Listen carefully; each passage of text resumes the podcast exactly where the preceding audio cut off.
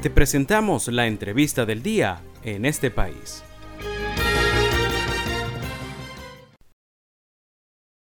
Tenemos al hilo telefónico a nuestra próxima invitada. Se trata de Selene Strach. Ella es activista del movimiento ecologista venezolano MEVEN y es la coordinadora del proyecto Sirena. Selene, le saluda José Cheo Noguera. Gracias por atendernos. Gracias a ustedes por la invitación.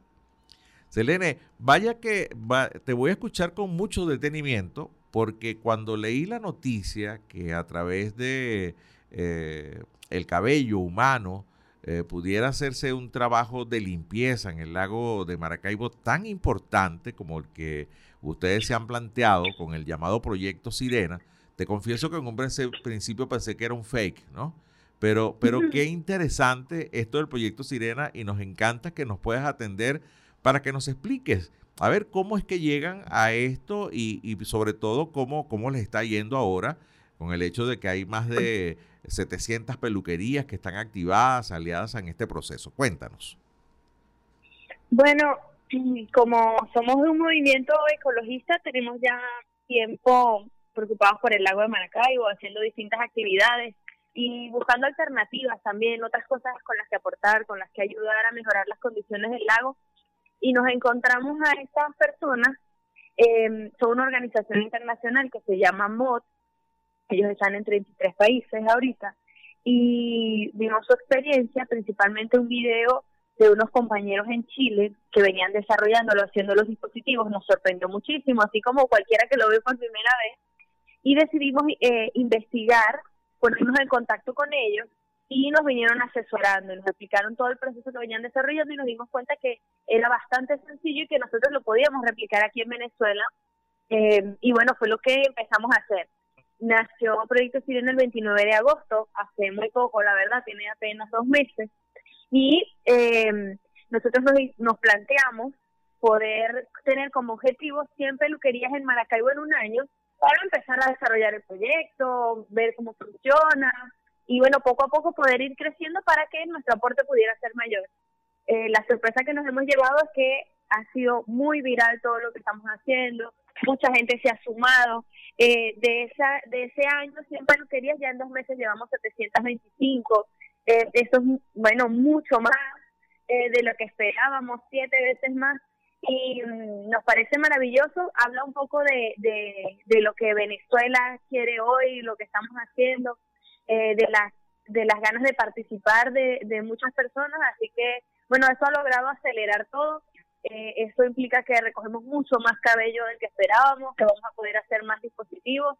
Nosotros en este momento estamos haciendo pruebas en el laboratorio. Bueno, ya estamos a punto de, terminarlas con el laboratorio de la Universidad de Zulia eh, para comprobar todas las pruebas necesarias para poder meter los dispositivos al lago, eh, cómo flotan, cuánta absorción tienen, comprobar todos esos estudios que ya han hecho fuera, eh, crear un dispositivo ideal, el tamaño que vamos a utilizar, para que cuando hagamos la producción masiva ya sea con un dispositivo idóneo, eh, con, bueno, qué tanto, con qué tanta presión meter el cabello, ¿no? Que eso nos permite, bueno, eh, no ir como a experimentar necesariamente en el lago, sino ya tener un producto útil que sepamos que va a funcionar que es un poco lo que hemos estado haciendo ahorita y ha sido muy bueno también. También distintas jornadas que venimos haciendo de recolección de cabello. Las universidades han tenido un papel fundamental. Eh, hace unos días, el lunes 13, tuvimos una jornada aquí en la Universidad también de Zulia. El mes pasado tuvimos una grande también en la UCB. Este domingo vamos a tener una en Maracay en un centro comercial. Hay varias universidades que ya se han propuesto también para tener jornadas grandes de recolección. Y el plan principal es poder seguir sumando aliados, peluquerías, barberías, centros de acción animal, que eh, semanalmente, quincenalmente puedan ir recogiendo el cabello y en lugar de tirarlo a la basura, darlo a Proyecto Sirena para la creación de los dispositivos.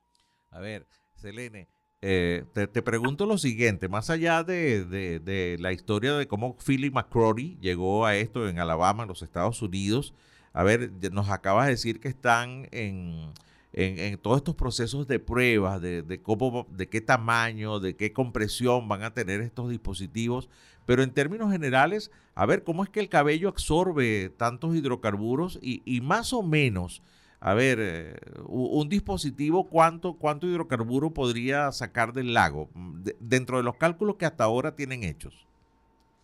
Sí, bueno, nosotros hemos estado comprobando las mismas, las mismas investigaciones que se venían desarrollando eh, y todas han coincidido perfectamente. Eh, se estima que un kilo de cabello puede recoger entre 5 y 8 veces su peso, de acuerdo al espesor del hidrocarburo que esté recogiendo. Mm. Eh, eso ha sido así efectivo también en el laboratorio.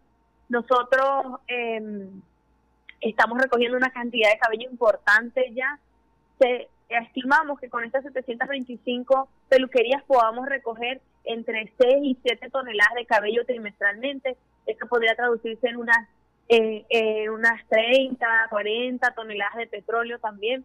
Eh, y bueno, lo que se comprobó concretamente, cómo funciona esto del cabello, ¿no? que es lo que la gente más como que le interesa saber, es que el cabello está hecho de queratina en un 95%. Eso es una proteína fibrosa, lo que quiere decir que cuando tú ves un cabello, lo ves liso, pero cuando lo acercas microscópicamente, tiene un montón de escamas. En esas escamas se quedan adheridas a las sustancias oleosas, por eso es que sirve como absorbente. Eh, hace la función de una esponja, pero con los aceites en específico.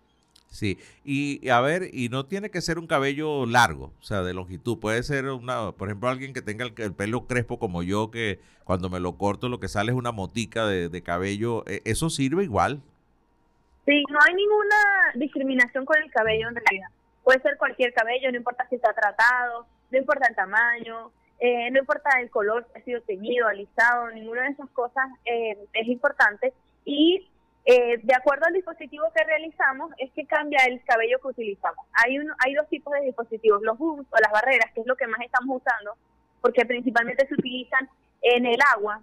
Eh, y bueno, junto con unas eh, boyas se pone a flotar, rodean las manchas y las absorben. Y hay otro tipo de dispositivo también que son las alfombras, que esperamos el año que viene poder empezar a hacerlas también. Eh, esa requiere una máquina que aplana y teje el cabello y ese cabello es un poco más largo, a partir de 10, 15 centímetros, eh, para tejerse en la, alfombra. Y es, eh, es reusable. hemos hecho en la recolección. No, que disculpa, ¿es reusable? ¿Son reusables esos dispositivos?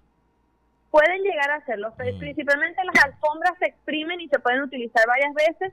Eh, cada vez obviamente va perdiendo la capacidad de absorber porque está llena con, con, lo que ya has recogido anteriormente.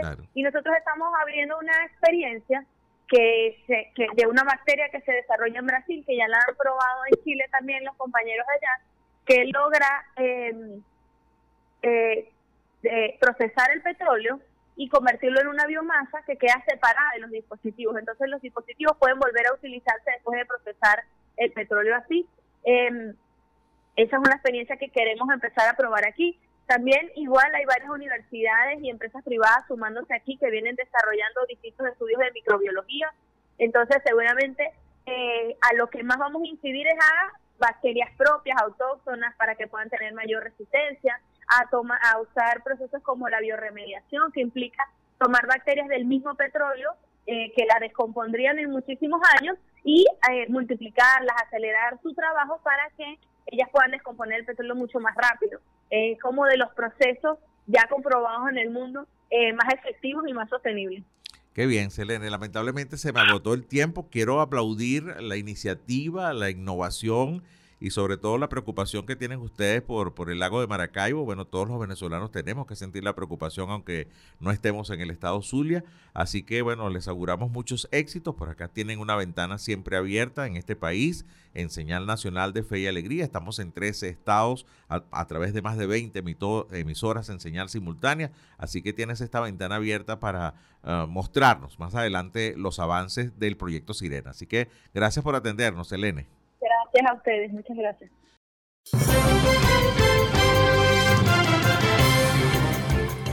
Esto fue la entrevista del día en este país. Para conocer más el programa, síguenos en nuestras cuentas en redes sociales. Estamos en Twitter e Instagram como arroba en este país radio y visita nuestra página web www.enestepaís.info.